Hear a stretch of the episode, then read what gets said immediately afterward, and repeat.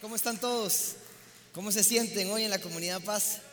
Qué lindo, ¿verdad? Me gusta escuchar esos gritos. A veces, cómo hace falta, ¿verdad? La bulla y cuando adorábamos y escuchaba toda la iglesia cantando. Igual estamos respetando, pero hace falta y a veces sentir que ustedes están conmigo es bueno. Así que gracias por aplaudir y por hablar.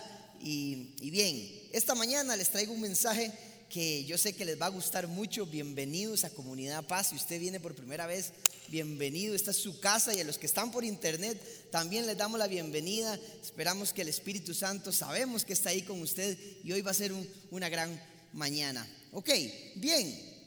Eh, quería empezar. Imagínense, les quiero contar una historia. Y esta historia eh, imagínense que hay un dueño de una finca, de un viñedo enorme. Es el dueño de un viñedo gigante. ¿Ok?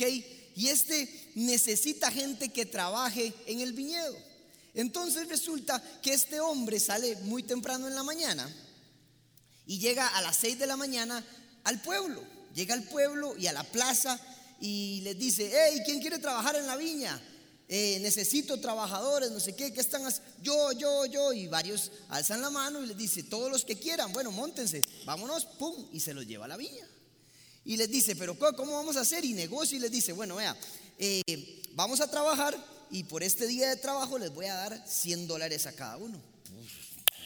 está muy bien, vamos, vamos. Entonces se, se montan y negocia con ellos 100 dólares. ¿Ok?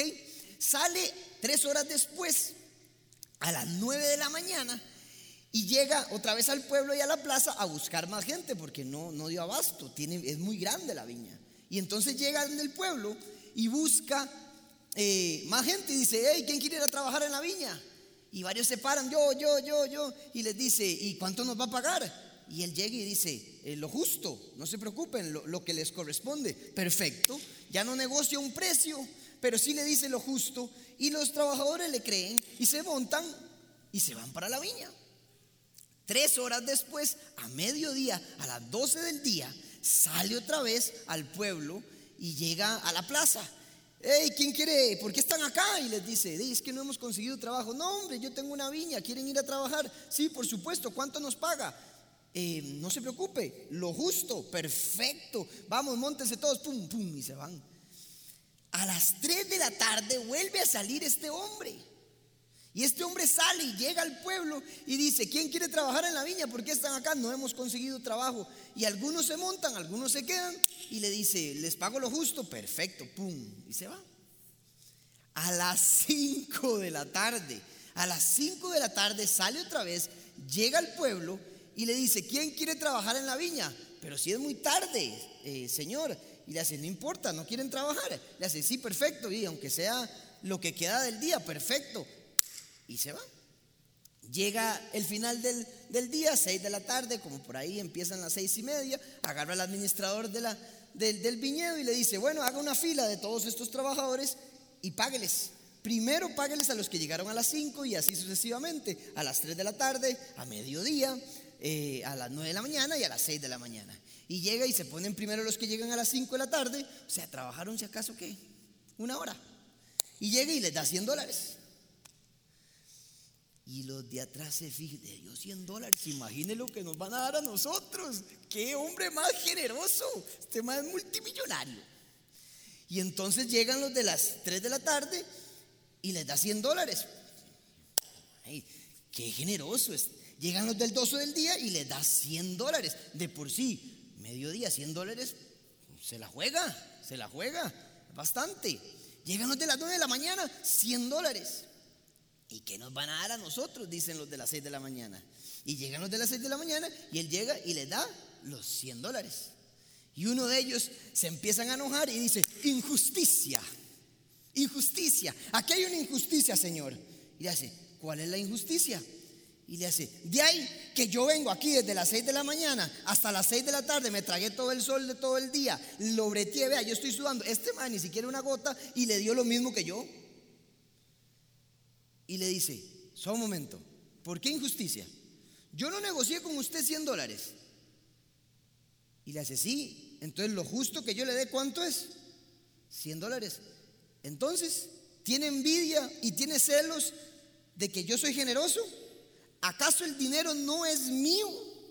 ¿Acaso no todo lo que tengo es mío y yo hago lo que quiera con lo que yo tengo? Y le dice, tome su dinero y váyase. Entonces, si más de uno, más de un cristiano o más de alguien que lee la palabra sabe que esa historia está en la Biblia. ¿Quiénes sabían? Muy bien. Más vale que todos levanten la mano. Esta historia la cuenta nada más y nada menos que Jesús, el historiador. Jesús, el mejor contador de historias de las parábolas. Y Jesús la cuenta a sus discípulos.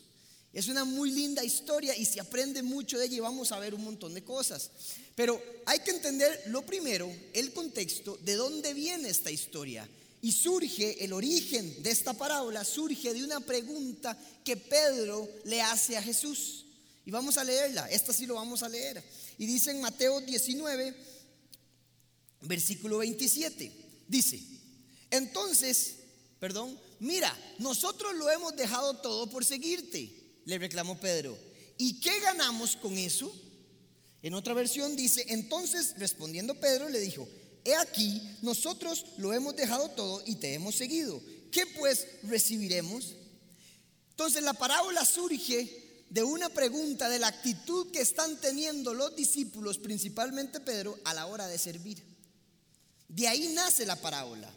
Y de hecho que Jesús le responde y le dice, sí, hay recompensa, Pedro. Le responde con el versículo 28, 29 y el 30. Y en Mateo 20, del 1 al 16, le cuenta esta historia. Pero le voy a contar una historia, Pedro. Sí hay recompensa, pero le voy a contar esta historia para que usted entienda. Porque lo importante no es la recompensa, es lo que usted va a captar de la historia que le voy a contar. ¿Ok? Entonces, lo primero que usted tiene que entender es que este reino opera distinto a todos los demás reinos.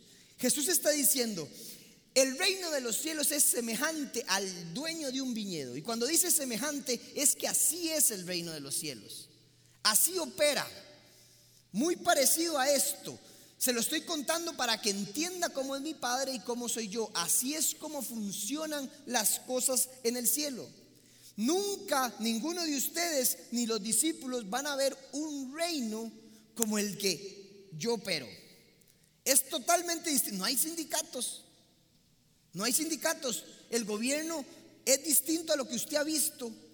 Nadie se para, nadie tiene derecho a reclamar, porque aquí el dueño hace lo que le da la gana. Aquí el dueño reparte de acuerdo a lo que él quiere. Y es un reino, póngame atención, donde opera por gracia. Es un reino donde opera por gracia, palabra clave. Este reino opera por gracia y la gracia no depende de cuántas horas trabajaste ni la calidad de tu trabajo. La gracia no depende de la cantidad de horas que usted trabajó ni la cantidad de horas o, la calidad de su trabajo. Entonces, eso es lo primero que usted tiene que entender. Es, es un reino que opera con una gracia escandalosa. No se puede entender y solo los que llegan y lo entienden y se agarran de él y están viviendo en el reino, son capaces de entender este reino que es tan extraño. Porque póngase a pensar, seanme sinceros, ¿cuántos de ustedes no han leído esta historia y dicen, es injusta? Al menos yo la primera vez que leí esta historia, dije como, no me cuadra esto. Es, yo lo acepto. Yo cuando leí le dije, no, no entiendo. Años después logré entender la parábola y lo que estaba diciendo Jesús, pero no entiendo por qué este sí me parece injusto. ¿Cómo les pagó lo mismo a los que llegaron más temprano? Les pagó lo mismo. Una hora trabajó aquel y se llevó 100 dólares. ¿Les parece justo? ¿Verdad que parece injusta? Parece. Pero bueno, hay que entender que esto es diferente. Este es un reino que opera diferente. Ese es el punto número uno. Muy fácil. Si usted apunta, el reino de Dios, de Jesús, opera distinto. El punto número dos, que es donde más quiero enfocarme, es que no se le olvide quién lo llevó a la viña. ¿Ok? En esta viña todos llegaron de la misma manera. Todos llegaron de la misma manera. El dueño los llevó entonces, ¿quién fue el que los fue a buscar? ¿quién fue el que llegó al parque a ofrecer trabajo para llevarlos a la viña? Fue el dueño. No fue nadie más. Ahora, póngame atención acá. Él no obligó a nadie. Él no los obligó a montarse y a ir. Más de un vago se quedó ahí. Más de un vago, es más, se perdió. Una hora, y ya que, ya me espero mañana. Y se perdió los 100 dólares. Más de un vago no se montó, él no obligó a nadie. Entonces usted tiene que entender que Dios elige y escoge a los que quieran ir. Si usted alguna vez tenía un problema de que por qué Dios escoge a algunos, no escoge a algunos. Vea la parábola, sale a las 3, a las 6, a las 5, a las 12, buscando gente para llevarlos y que se favorezcan en el reino de Dios. Él sigue buscando y todos los días hace lo mismo. Entonces, ¿quiénes son los elegidos? ¿Quiénes son los que Él escoge? A los que quieran ir. Pero Él busca a todos. Por eso Él dice, los amé primero. Primero yo los amé a ustedes antes de que ustedes a mí. Juan 15, 16. Ustedes no me eligieron a mí. Yo los elegí a ustedes. ¿Y a quién eligió? A todos los que quisieron ir. Porque si Él obligara a gente a ir, entonces no sería por amor. Y como Él es amor, Él no puede obligar a que la gente lo ame a Él o decida ir. Es como que yo agarro a mi esposa del cuello, ámeme, ámeme, ámeme, cásese, cásese conmigo, está aquí. Él es una decisión. Ella me ama y decidió casarse conmigo porque quiso. Si no, no fuera amor. Entonces, cuando usted está en la viña, no se olvide quién lo llevó hasta allá. Ahora, ¿por qué Jesús empieza a decir esto? Porque hay un comportamiento en que yo deje todo por usted, ¿cuánto voy a recibir? Porque el ser humano en el momento que entra empiece a creerse con derecho, no se olvide quién lo llevó allá. Porque sí quiero que me lleven a mí, pero cuando viene el otro, ya quiero que se haga justicia. No se olvide quién lo llevó allá. Cuando usted empieza a servirle al Señor, y se empieza a creer con derecho porque ya tiene años, no se olvide quién lo llevó al viñedo. Cuando usted se empieza a creer más que los demás porque ya es más cristiano, porque conoce más la palabra y empiece a juzgar a los otros, no se olvide quién lo llevó al viñedo. Es muy importante que nunca olvidemos, y les voy a explicar esto, ¿saben por qué? Quiero ir un poco más profundo y vamos a leer Mateo 7 del 1 al 5. Ya vamos a entender a lo que quiero llegar. Y dice lo siguiente, no juzguen a nadie para que nadie los juzgue a ustedes. Porque tal como juzguen, se les juzgará. Y con la medida que midan a otros, se les medirá a ustedes.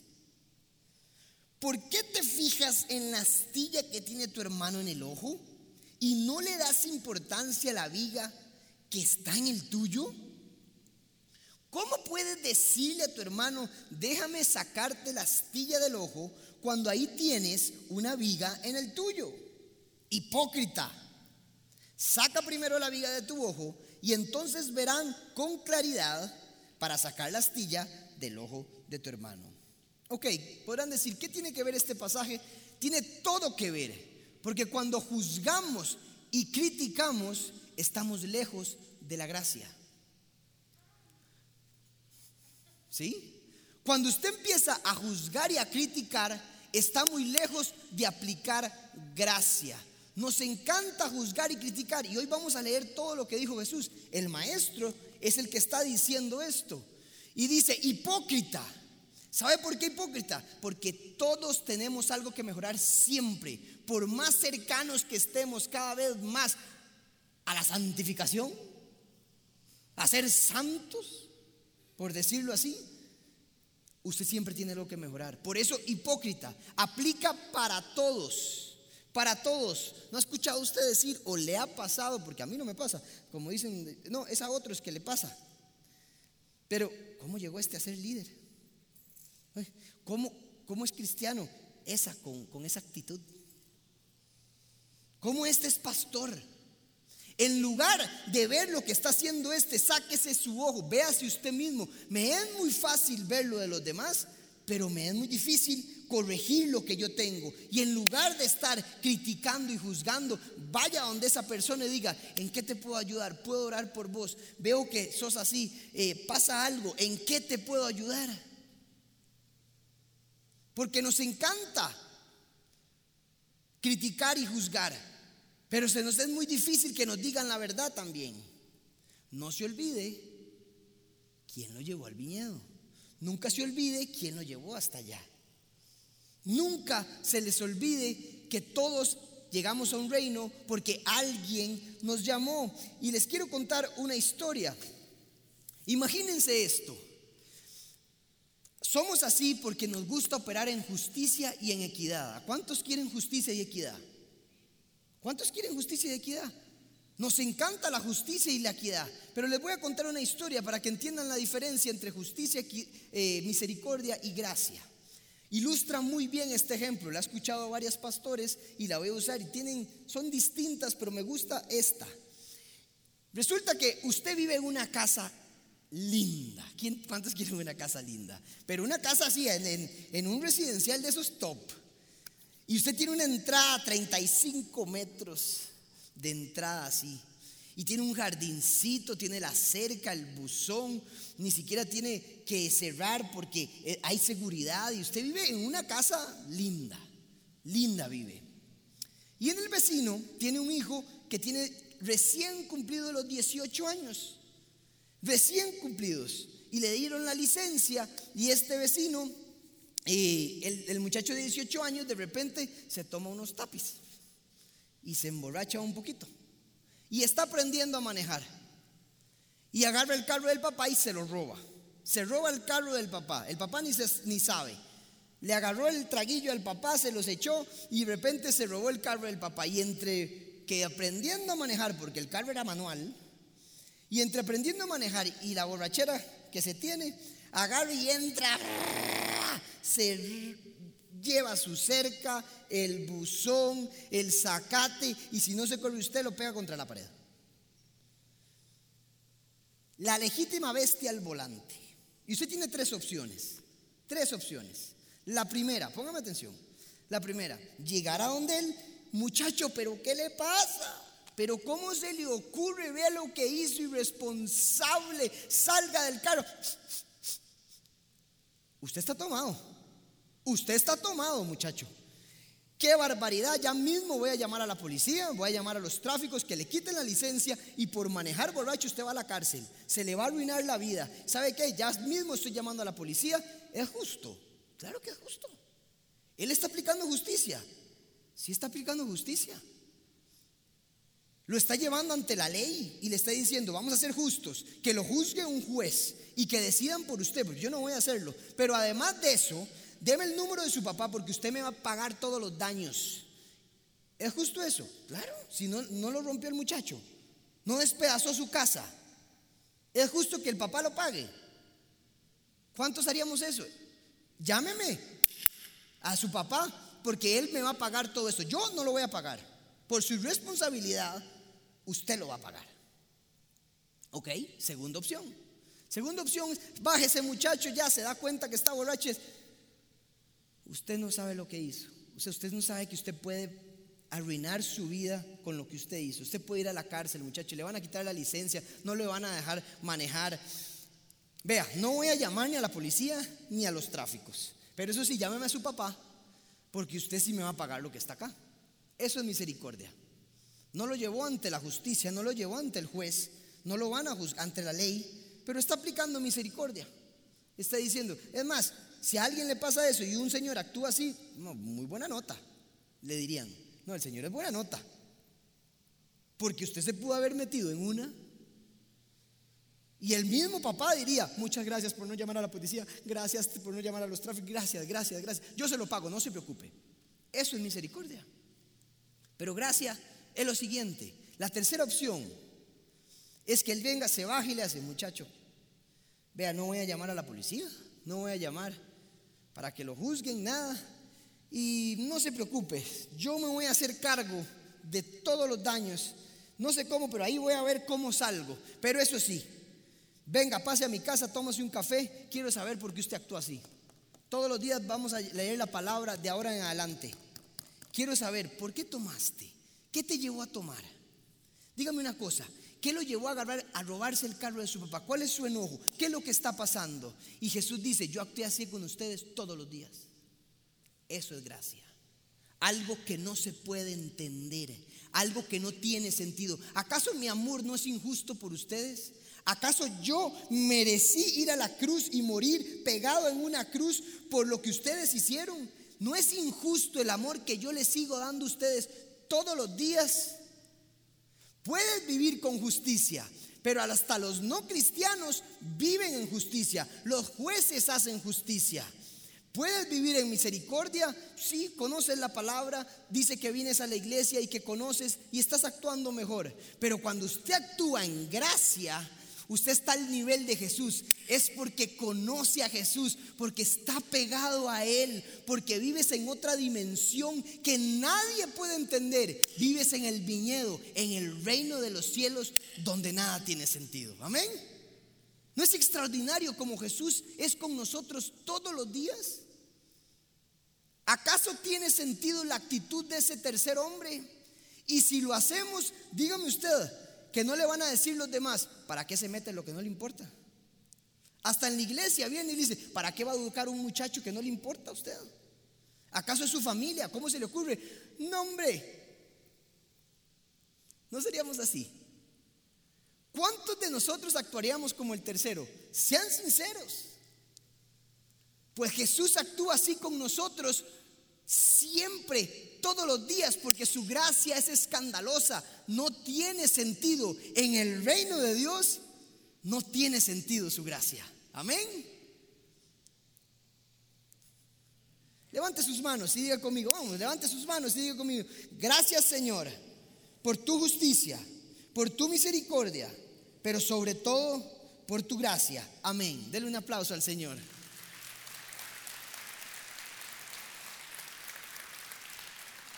Es una gracia escandalosa, es extraordinaria.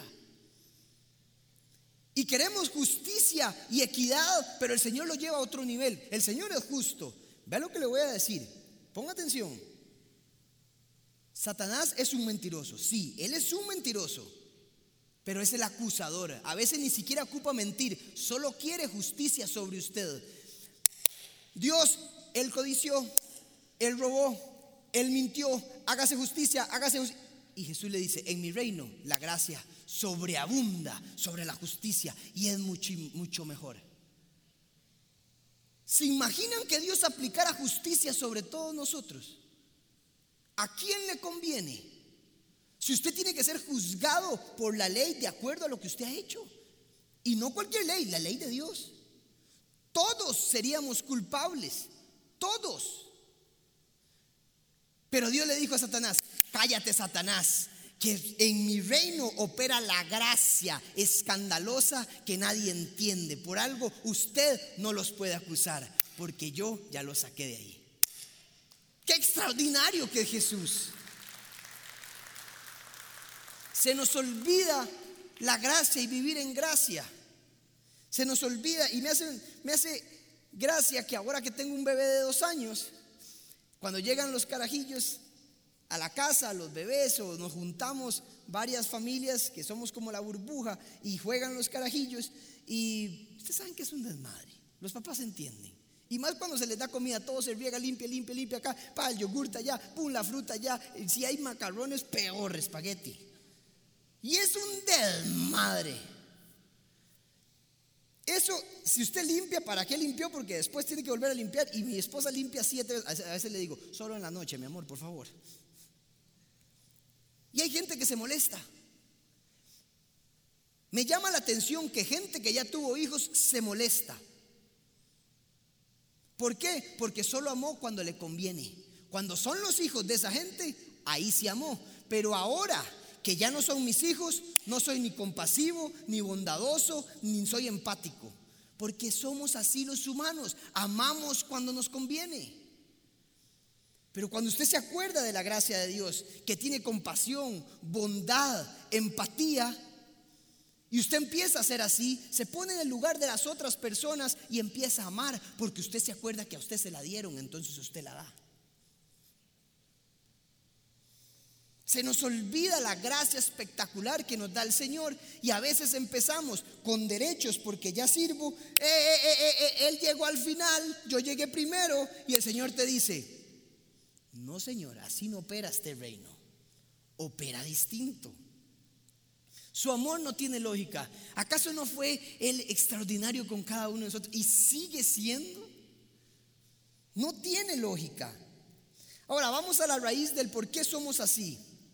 No podemos dar gracia porque se nos olvidó que alguien nos dio gracia. Ponme atención. No podemos dar gracia por eso. Hasta el apóstol Pablo le pasó. Y esta historia es buenísima, lo que les voy a contar. Apóstol Pablo, el mejor apóstol para muchos. Tres idiomas, hebreo, arameo, griego. Estudió bajo la sombra de Gamaliel el hombre más, el erudito más extraordinario. No había un hombre más alto que Gamaliel. Todo mundo quería estudiar con él. Y Pablo sale de estudiar con él. Pablo se sabía todo, la tradición judía, lo que, lo que Dios le había dictado a Moisés, él se lo sabía todo. Entendía a la perfección los principios de Dios. Entendió a la perfección, gracias a Él entendemos el Nuevo Testamento. Nos descifra un montón de cosas que sin las palabras de Él hubiéramos podido descifrar. Y Él es Pablo. Y un día dice y confiesa, tengo una debilidad. Hay un aguijón en mi vida. Señor, quítamelo, quítamelo, porque soy casi perfecto. Pablo casi perfecto con una debilidad. Confiesa, tengo algo que todos los días me molesta. Y el Señor que le responde, no te lo voy a quitar. ¿Saben la respuesta? Bástate con mi gracia. ¿Por qué le dijo el Señor eso? Es muy peligroso que llegues a ser un superhéroe. Es muy peligroso que llegues a ser perfecto. Es muy peligroso que te haga como un Avenger. Te voy a decir por qué, Pablo. Porque en el momento que sos perfecto, como sos humano, yo sé la debilidad del humano, vas a empezar a, vas a, empezar a creerte con derechos. Porque al que poco se le perdona, poco ama, dice la palabra de Dios. Te voy a dejar esa debilidad para que cada vez que caiga, te hinques, me pidas perdón, te des un baño de gracias y alabes al Señor. Para que recuerdes quién te llevó al viñedo. Por eso no le quitó nunca. Bástate con mi gracia. Yo me voy a perfeccionar en la debilidad. Yo, y vas a entender que es por mí, no por sus fuerzas, ni por nadie. Bástate con mi gracia. Y cada vez que caigas, ven al trono de la gracia y celebra que yo te perdoné. Y recuerdes quién es Dios. No eres tú, soy yo. ¿Alguna vez se había preguntado por qué no se lo quitó el Señor?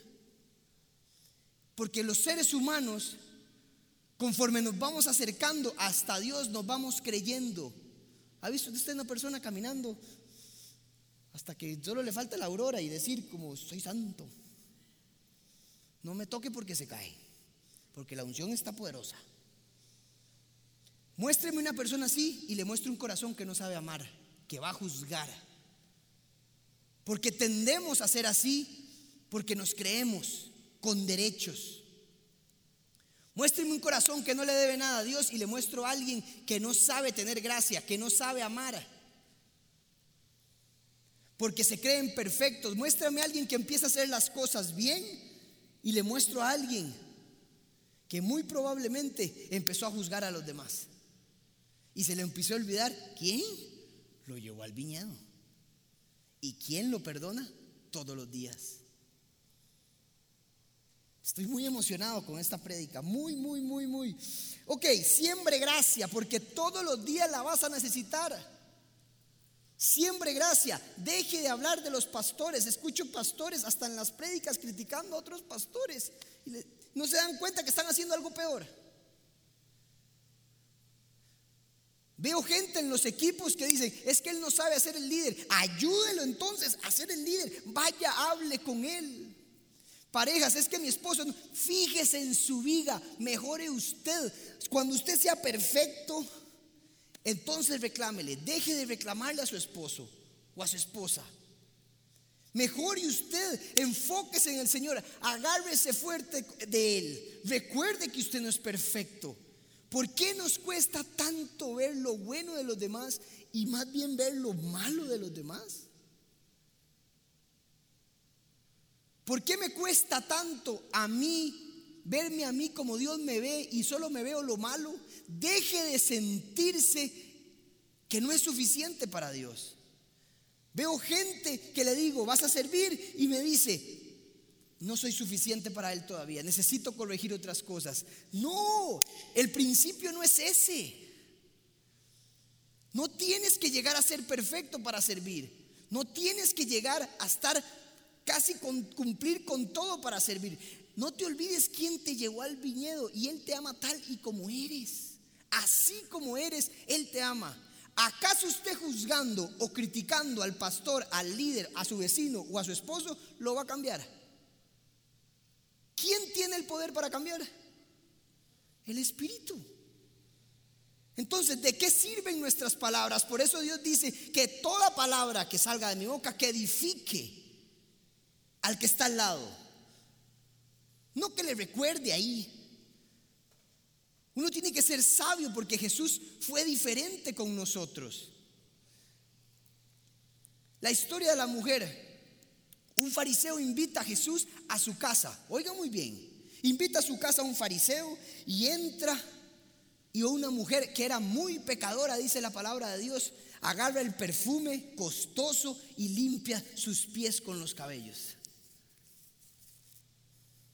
Y el fariseo empieza a pensar y dice, si este fuera profeta y fuera el Mesías, sabría quién le está lavando los pies. Hmm. Y Jesús, como todo lo sabe, como sabía lo que pensaban los demás, le dice, dígame una cosa, Simón, no era Simón Pedro, era otro. Simón, dígame una cosa, Simón. Yo entré a esta casa y usted ni siquiera me ofreció agua, ni me pude lavar las manos, ni los pies no me ungiste la cabeza con aceite, no hiciste nada por mí.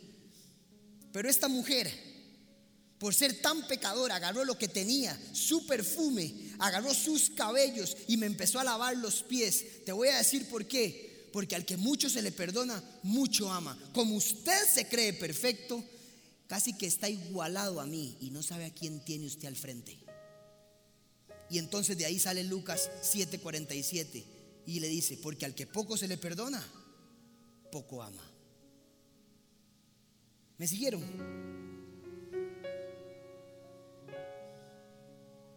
Por eso a esta prédica le puse agárrese fuerte. Tiene que estar agarrado de él para que todos los días recuerde quién lo llevó al viñedo. Y que todos los días usted se acuerde que la gracia de él sobreabunda sobre su vida. Pero él es más extraordinario. No solo no nos lleva ante el juez, no solo nos perdona, sino que nos chinea, sino que come con nosotros. Vean lo que pasó con Pedro. ¿Me vas? Oiga, Pedro, ¿me vas a traicionar? ¿Me vas a traicionar, Pedro? ¿Me vas a negar? Jamás, Jesús, jamás. Llegó el día, lo traicionan, conocen la historia. Aparece Jesús después de resucitar, se presenta ante Pedro y Jesús acaso llegó y le dijo, Pedro, te lo dije, tres veces me traicionaste, me rechazaste y me insultaste. Jesús le dijo eso. ¿Tenía derecho a decirlo? ¿Era justo? Sí. Era justo porque lo había hecho. Él tenía todo el derecho a llegar a reclamarle a Pedro su amigo. ¿Ves como no eres un amigo? ¿Ves como no es un discípulo de verdad? Porque lo que hiciste, eso no se le hace. ¿Y qué hizo Jesús? Pedro, pinto, huevo, tocineta. Le hice un desayuno. Esa es la Biblia tica. La mexicana dice tacos. La china dice cantonés. Le hice un pescado con huevito. Y no le dijo nada. Le dijo, ¿me amas? Para recordarle que él sabía. Así es Jesús con nosotros. Ve al hijo pródigo vuelve a casa. te perdono, no diga nada, pero el banquete está atrás. El Señor no solo no te lleva al juez, no solo te perdona lo que tienes que pagar además, sino que te lleva a comer, a cenar, a desayunar y almorzar todos los días de nuestra vida. Qué gracia más escandalosa, más inexplicable, extraordinaria. Ese es su Dios, ese es Jesús, que nos ama impresionantemente. Hay gente hoy que se tiene que perdonar a sí mismos, porque ya Dios los perdonó. No ocupa ser más para Dios. Y cuando estés agarrado de Él y recuerdes su gracia y recuerdes que todos los días Él te perdona, vas a empezar a volar, vas a poder dar y vas a poder amar a los demás. Porque te perdonaron mucho y te vas a recordar esa actitud que tuvo Jesús sobre su vida, usted la va a tener con los demás. Hay que mejorar como personas. Hay que analizar cómo estamos viviendo y celebrar. Pablo, alabe la gracia. Alabe lo que soy.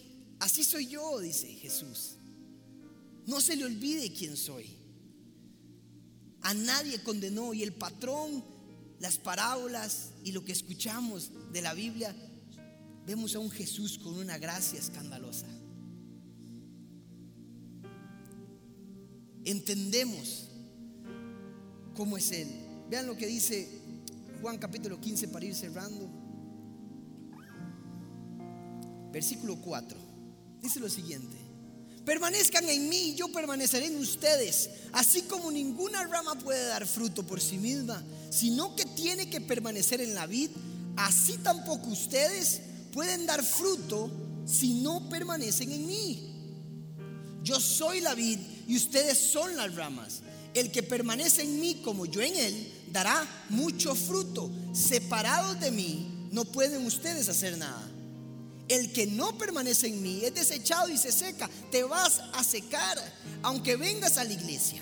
Aunque sirvas, te vas a secar si no te agarras fuerte. Se te va a olvidar la gracia de Él. Vas a empezar a creer que tienes que ser perfecto, que tienes que servir intachable.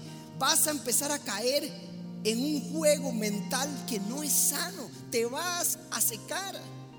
Como las ramas que se recogen, se arrogan al fuego y se queman. Si permanecen en mí mis palabras permanecen en ustedes, pidan lo que quieran y se les concederá. Póngame atención. ¿Por qué el Señor dice pidan lo que quiera y se les concederá? Porque cuando usted se agarra de Él, usted empieza a entender la voluntad de Él, empieza a acoplarse a la voluntad de Él.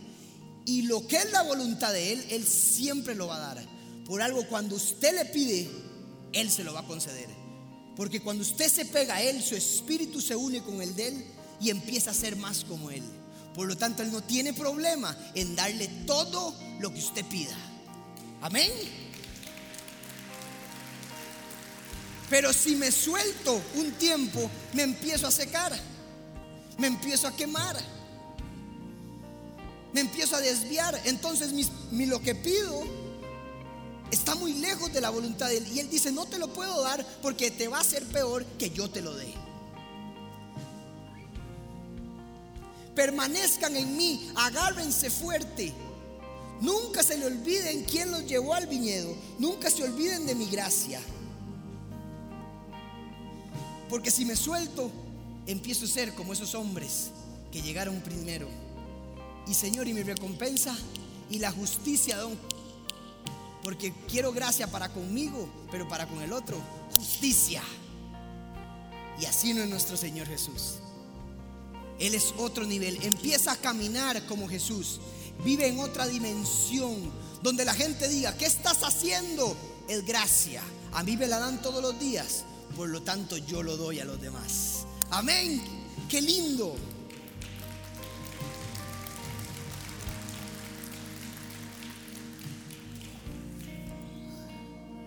Piense muy bien. Quiero que cierre sus ojos un momento. Cierre sus ojos. Vamos, no se pierda. Ya vamos a terminar.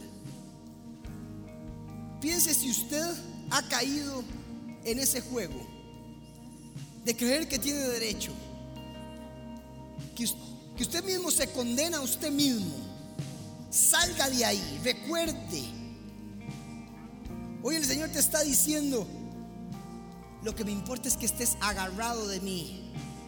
¿No entiendes que ese pecado está ahí para que vayas todos los días al trono de la gracia? Yo te voy a transformar, pero hasta que entiendas esto, te voy a sacar de ese pecado. Pero necesito que todos los días recuerdes quién te llevó al viñedo, quién te dio la gracia. Y si usted está hablando de otros, juzgando a otros, o su mente ha estado así, porque todos hemos caído en eso, dígale hoy, hoy, perdón Señor, si he juzgado a un pastor, a un líder, a un servidor, a mi esposa, a mi vecino. Perdón Señor, perdóname hoy. Hoy me recuerdo que yo fui así, Señor, fui inmaduro. Estuve lejos de ti y alguien me trajo, alguien tuvo paciencia conmigo. Voy a tener paciencia con esa gente. Y hoy quiero paciencia para conmigo también, Señor. Padre, en el nombre de Jesús pido por todos los que estamos aquí, por la gente que nos ve por internet, Señor, para que tu gracia sobreabunde porque sabemos que lo hace, pero que el concepto entre a la mente de cada uno de nosotros, que amemos con el corazón, no sirvamos por recompensa, no Señor, servimos por amor. Sabemos que nos recompensarás, pero queremos servir por amor, Señor, porque tú eres amor y el amor es gracia. Danos para con los demás, danos para conmigo, Señor, para, para aguantarme a mí mismo, dígale salga de ahí. En el nombre de Jesús, amén. Póngase de pie, vamos a cantar este último coro. Alabe al Señor porque Él tiene una gracia sobreabundante, escandalosa sobre su vida. Alabe al Señor. Levante sus manos y dígale, Señor, se me había olvidado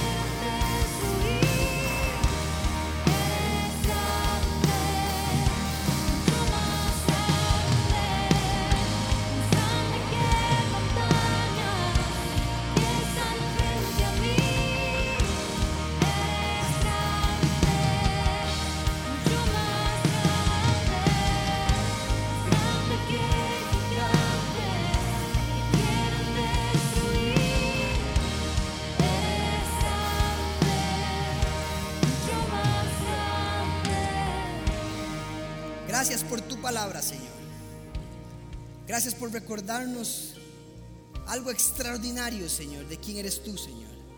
Hoy lo celebramos. Hoy iremos a almorzar, Señor, celebrando tu gracia, cambiando nuestra manera de vivir, Señor. Hoy te damos gracias por esta iglesia, en el nombre de Jesús. Amén. Denle un aplauso al Señor. Que Dios los bendiga. Muchas gracias.